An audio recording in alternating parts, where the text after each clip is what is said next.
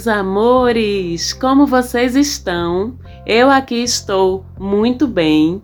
Eu sou Marcela Marques. Este é o Mapa da Maga, o seu programa semanal de astrologia onde a gente sempre analisa os movimentos astrológicos da semana, como é que eles vão impactar na gente e como a gente pode fazer para tirar o melhor deles e também para se prevenir contra aqueles momentos mais desafiadores que vão querer fazer a gente descer do salto, mas a gente não desce, porque já estamos avisados, já estamos conscientes, já estamos planejados de acordo com as energias dos astros no céu.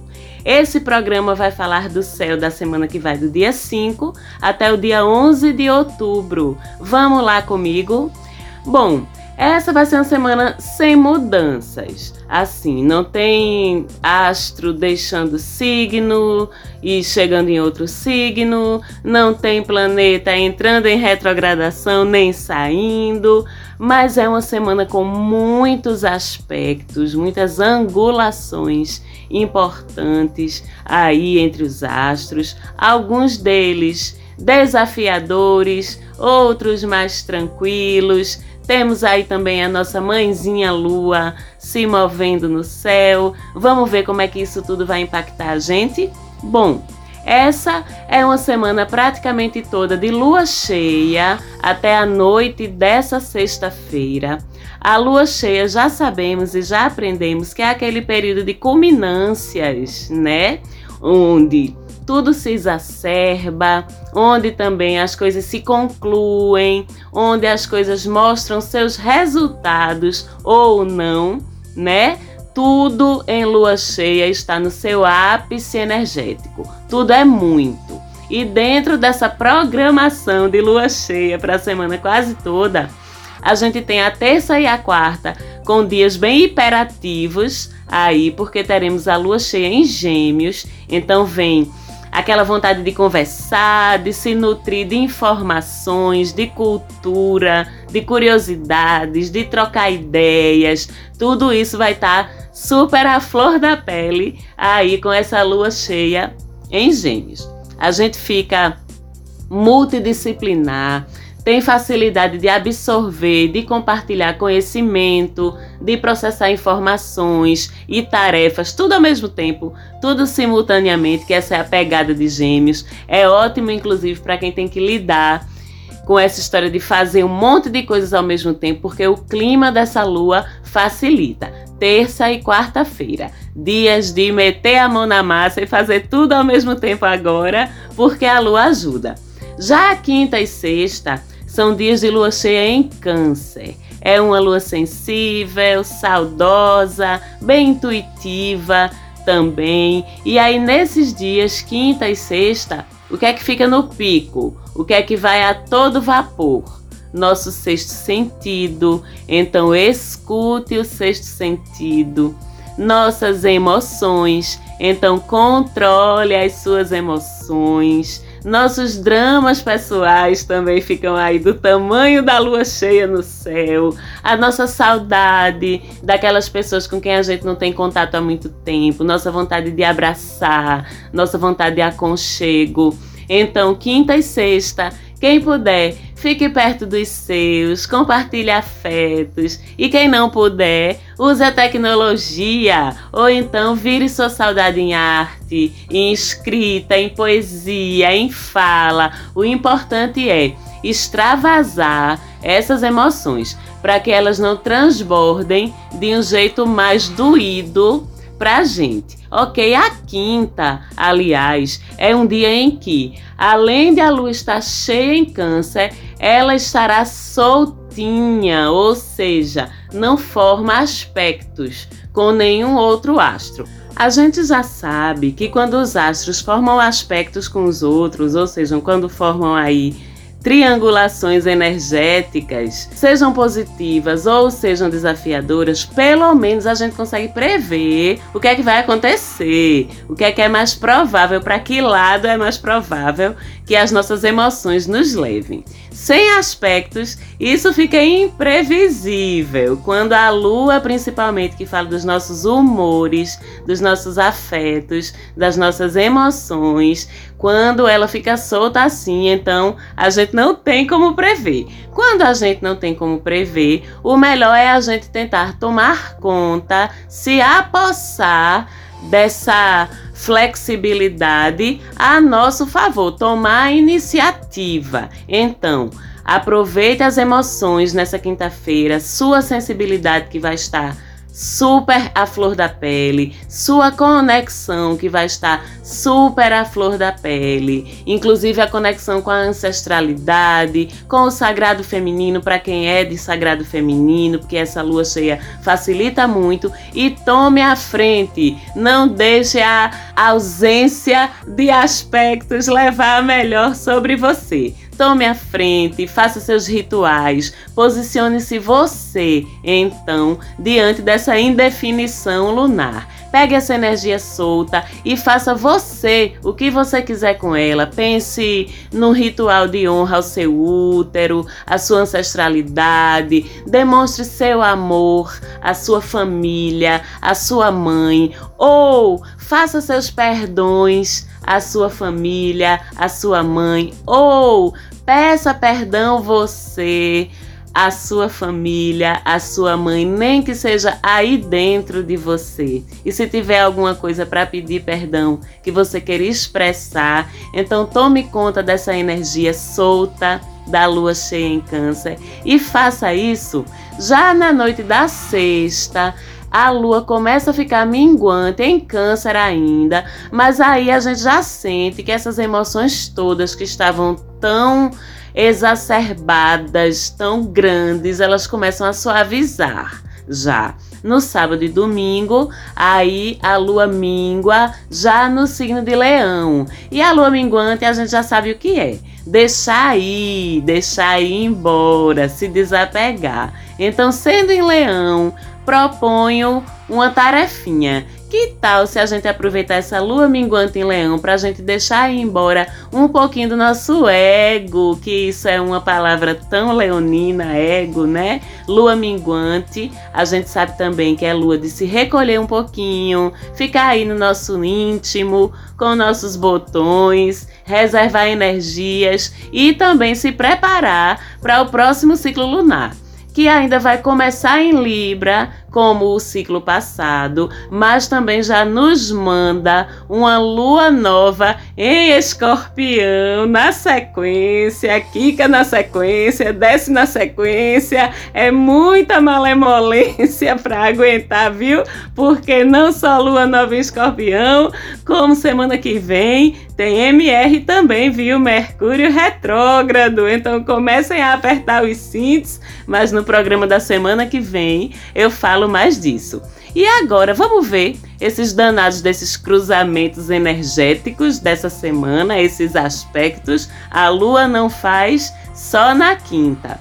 Mas os outros astros, aqueles astros que impactam muito no dia a dia da gente, na nossa rotina, estão se encontrando e se desencontrando aí em aspectos ao longo da semana que é uma beleza, aquele pesadelo da astróloga, quando ela olha para os gráficos e vê aquele monte de linha vermelha no meio da mandala. Ave Maria, dá vontade de chorar. Socorro, como é que eu vou dizer isso ao pessoal? Mas eu sou nordestina, não desisto nunca e vamos ver o lado positivo, porque em última instância tudo é para o nosso bem.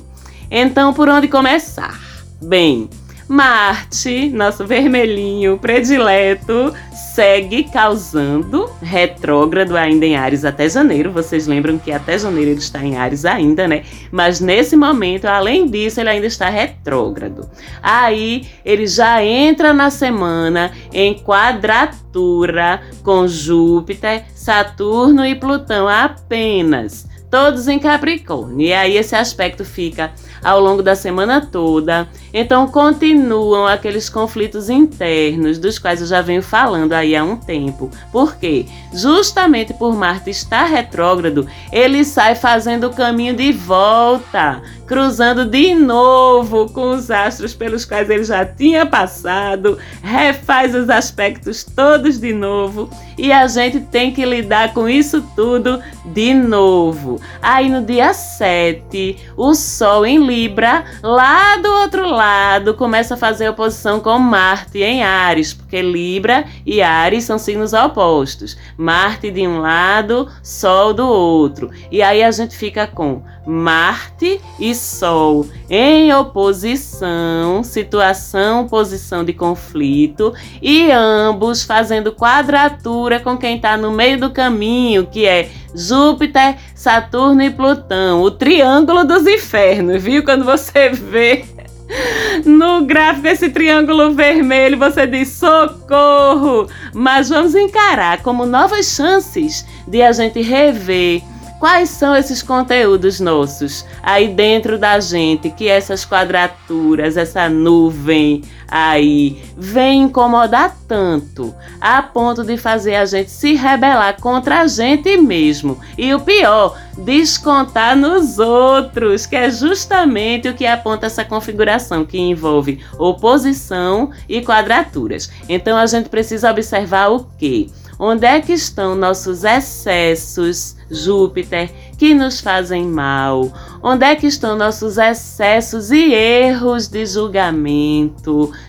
Saturno, que nos fazem mal? Onde é que está nosso ego ferido, Sol, nossas atitudes autodestrutivas, Marte e Plutão? E vamos então assumir a responsabilidade por tudo isso, em vez de ficar procurando culpados externos, ainda que tenha, tá? culpados externos. Não estou tirando a, o envolvimento nem o peso do nosso relacionamento, do nosso envolvimento com o mundo e com as outras pessoas. O que eu estou dizendo é que Ainda que a culpa não seja sua, a responsabilidade sobre como isso te faz sentir e como isso te faz reagir, essa sim é tua. E vamos assumir a responsabilidade por isso. E ao mesmo tempo, vamos ser mais gentis com a gente mesmos, porque, gente, vamos combinar, né? Afinal, nós todos ainda somos bebezinhos aqui em fase de aprendizado. Tem muita eternidade pra gente evoluir ainda, então vamos pegar leve com a gente um pouquinho também,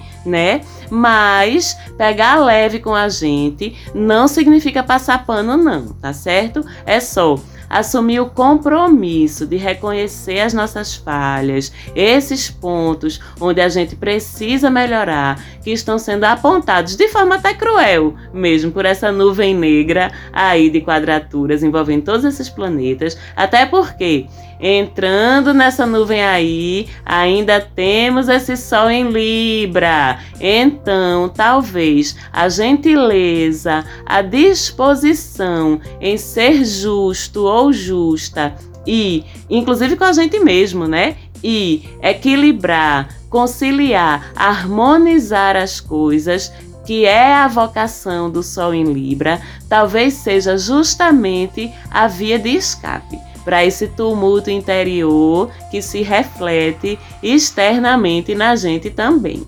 E falando em Sol, sabe onde ele mais lança luz essa semana, além de Marte em oposição?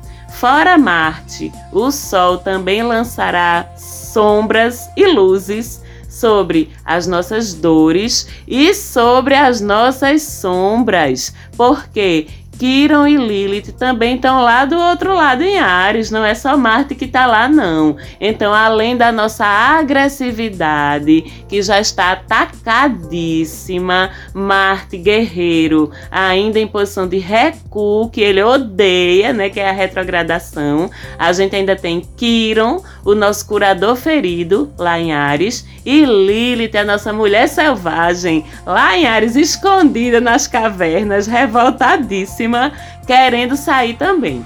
Então, essa oposição do Sol contra Marte, Lilith e Quiron vem como mais um recurso de exposição dos conteúdos que a gente precisa trabalhar em nós. Então, você aproveite Repare aí nas coisas que podem te acontecer essa semana, que vão cutucar suas feridas, vão cutucar seus brios, ou ainda mexer em histórias internas que você ainda pode não estar tá preparado para reconhecer em você mesmo. Pode ser via um acontecimento, um problema que surge, uma interação desafiadora com alguém. Então, em vez de deixar doer, em vez de reagir com a fúria, sabe aquela fúria que é comum quando alguma coisa toca numa parte da gente que a gente não gosta de olhar? Em vez disso, reconheça os gatilhos, olhe para os gatilhos. O que é que tinha dentro de você que ressoou tão forte a esse acontecimento, a essas palavras, a esse obstáculo, a essa pessoa, a esse confronto, a ponto de tocar nas suas feridas mais dolorosas, a ponto de acordar essa sombra aí dentro de você que precisou se defender e talvez tenha precisado se defender defender atacando. Podem ser feridas antigas que ficaram aí enterradas, mas não foram resolvidas. Isso é muito Marte retrógrado.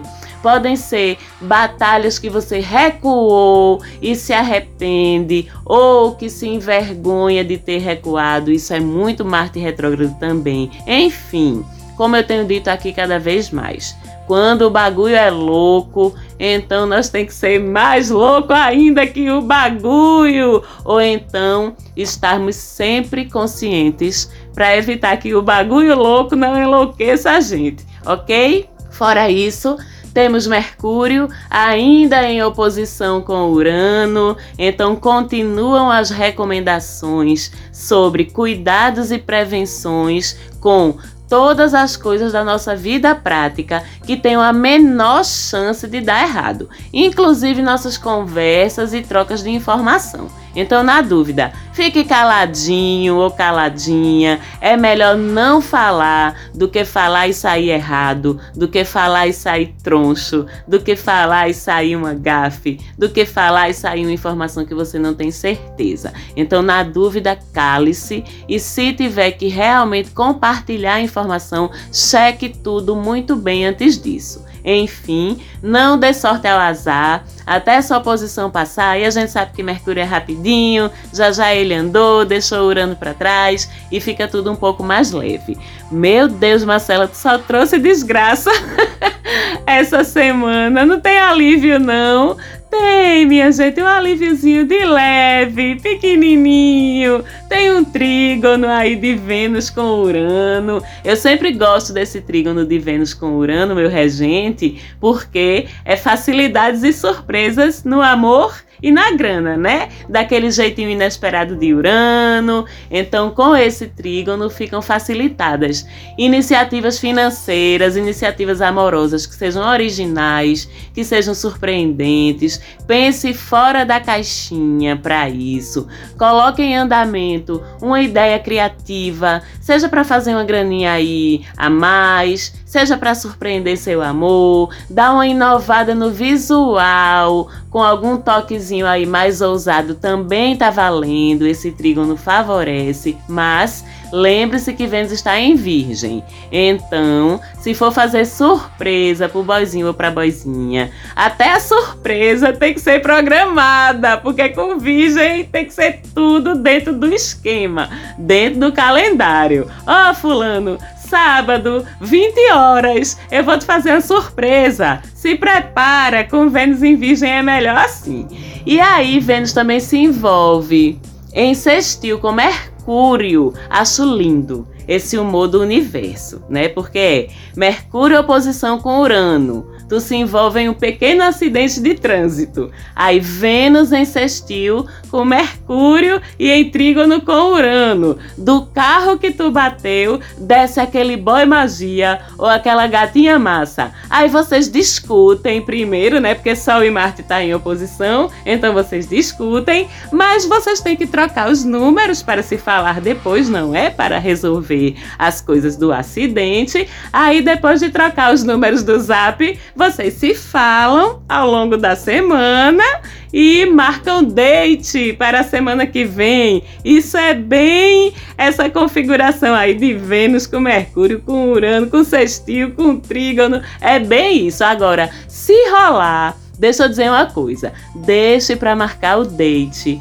na lua nova em Libra da semana que vem, mas antes de Mercúrio entrar em retrogradação certo? Se não, pode ser que não funcione. Semana que vem eu digo qual vai ser o dia bem certinho para o seu date do acidente de trânsito. Não dá errado, ok? Foi maravilhoso mais uma vez estar com vocês aqui.